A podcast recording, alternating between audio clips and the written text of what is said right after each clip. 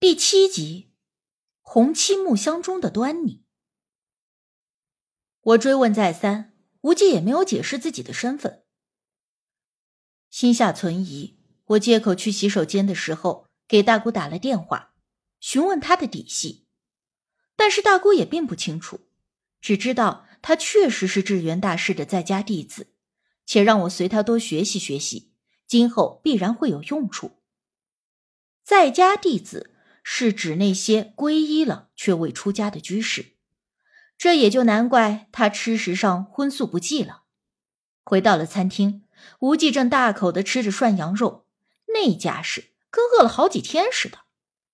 我坐在对面，故意笑他，他摆了摆手，咽了嘴里的食物，说呀，已经两天都没吃过一顿正经的饭了。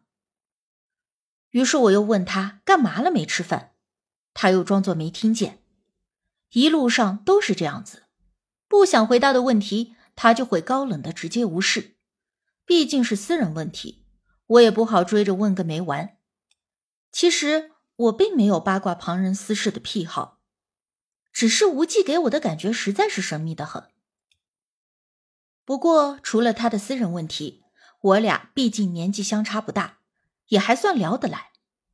我得知。他的师傅智源大师与大姑是多年的相识，而无忌偶尔也会随其师傅与大姑见面。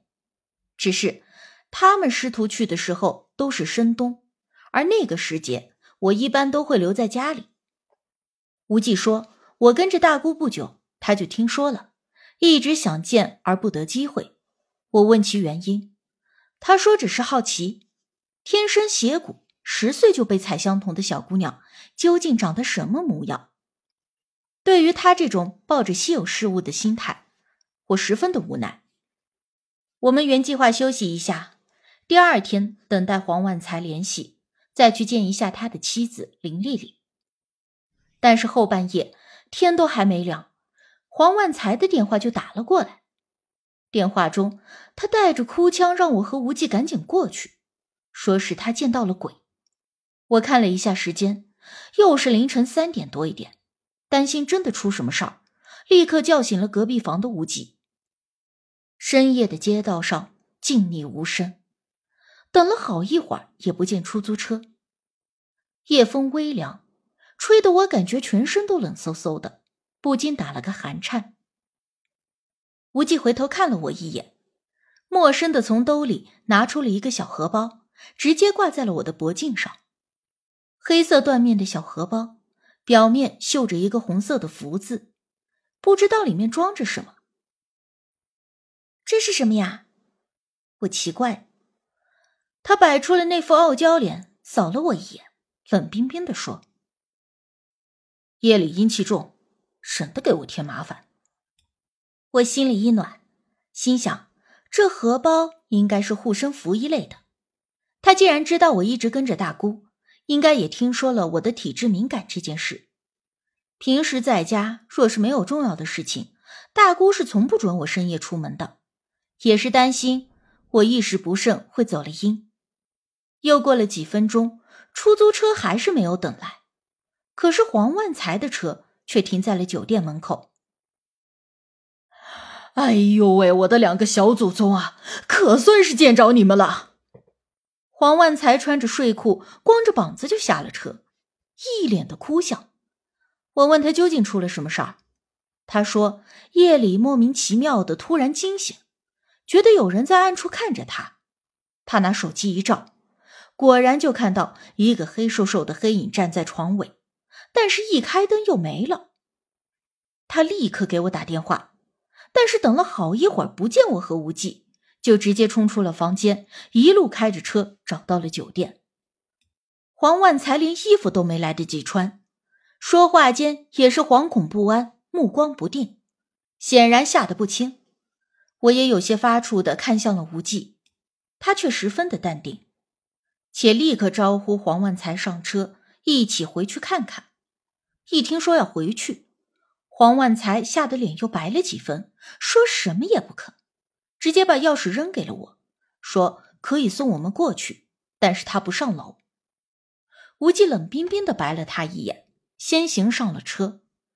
站在黄万才家门前，我犹豫了一下，还是把钥匙递给了无忌，着实担心会从里面蹦出个什么东西来。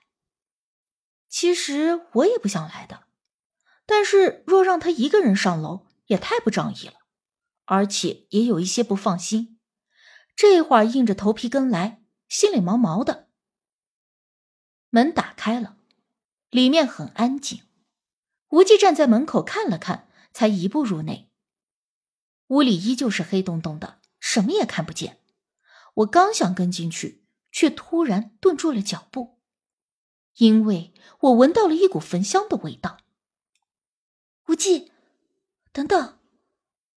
我立刻叫住了他，可是定睛一看，哪里还有他的身影？无忌！我有些慌神。眨眼的功夫，他人就不见了。我连忙摸索开关，想要把灯打开，但是按了好几次都毫无反应。正当我心急时，无忌开着手机的电筒从玄关的拐角处走了过来。怎么了？见他没事，我心中稍安，与他说：“我闻到了一股焚香的味道。之前黄万才来找大姑时也说过。”他家常常夜里会有莫名的焚香味儿，但是他的家中并无供奉，更没有焚香燃烛的习惯。无忌皱了皱眉，并没有说其他的，只是让我跟在他的身后，别走远了。我拽着无忌的衣角，紧随其后。可是我们在屋里绕了一圈，没有任何的发现。无忌停下了脚步，问我能否闻得出那个香味的源头。我闻言，突然就想到了一件事，问他：“你闻不到吗？”无忌摇头，证实了我的猜想。之前王秀芝的口中流出的污秽有一股很浓的腥臭味，但是大姑说那个味儿一般人都闻不到，而这里的香味怕是也是相同的道理。只是我奇怪，为什么黄万才能够闻得到？那香味若有似无的，非常的淡。顺着那股味道，我们走到了主卧室。卧室的门是大敞着的，床也乱糟糟的，厚厚的窗帘遮住了所有的光线。这样的氛围，加之刚才黄万才说过见鬼的经历，我就更加不想踏进卧室半步。但无忌说，问题八成就出在卧室里。让我进去试着找找那香味的来源，或许就能够解决根本的问题。白天再来不行吗？我扶着门框想与他商量，无忌扫了我一眼，二话不说，直接拉着我的手就给我拽进了屋里，还问我进了卧室以后有什么感觉。我气得瞪了他一眼，但也知道。眼下不是发脾气的时候，便凝神寻找那香味的来源。房间里冷飕飕的，就好像有几个空调同时在制冷。我下意识的握住了无忌给我的荷包。随着那香味渐浓，我停在了一面柜子前。就是这里。无忌伸手就要去拉柜门，我按住了他的胳膊，有些担心。问他：“一旦那柜子里真的有什么东西，我们怎么办？”别害怕，有我在。无忌说着，把我拽到了身后，一把拉开了柜子。我紧张的躲在他的身后，但出乎我们意料的是，柜子里面是一个五十公分见方的红漆木箱子，箱子上面雕刻着古朴精致的云纹。还扣着一把鱼形铜锁，看着并不像是一般现代人会用的东西。我撑着脖子闻了闻，说那味儿好像就是从这个箱子里散发出来的，但是我没敢近前。无忌用手机仔细的照了照那箱子，虽然古香古色的，但是并未发现有什么古怪，让我打电话叫黄万才上来拿钥匙开锁。但是在电话中，黄万才对我们说：“柜中的箱子他毫不知情，更别说钥匙了。”他说那箱子应该是他媳妇放在里面的。无忌屈指敲了敲那箱子，里面发出了很空的声音。我想劝他说：“既然知道了症结，等白天再来处理也是一样的。”但是话还未说出口，我忽然后脑勺头皮发麻，脊背不由得起了一阵鸡皮疙瘩，感觉到背后有人在看着我们。我当下想起了大姑的话：“人的身上有三盏灯，双肩各一盏，头顶有一盏。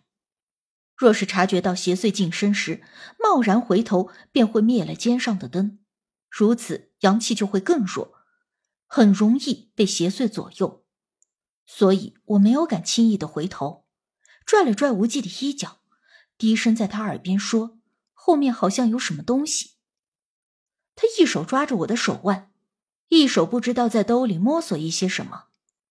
没有等我再开口询问，他骤然就转身，一把将手里的东西扔了出去。